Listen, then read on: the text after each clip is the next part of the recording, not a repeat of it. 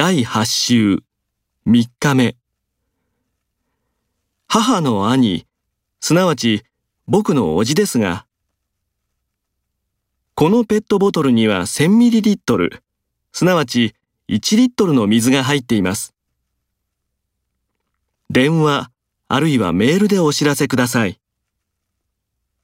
来週の火曜日の午後はどうですか？あるいは水曜日の午前でも構いませんが。これは難しい挑戦だ。だが失敗を恐れてはいけない。生活は貧しい。だが幸せだ。何を怒ってるの？だって、約束を破ったじゃないか。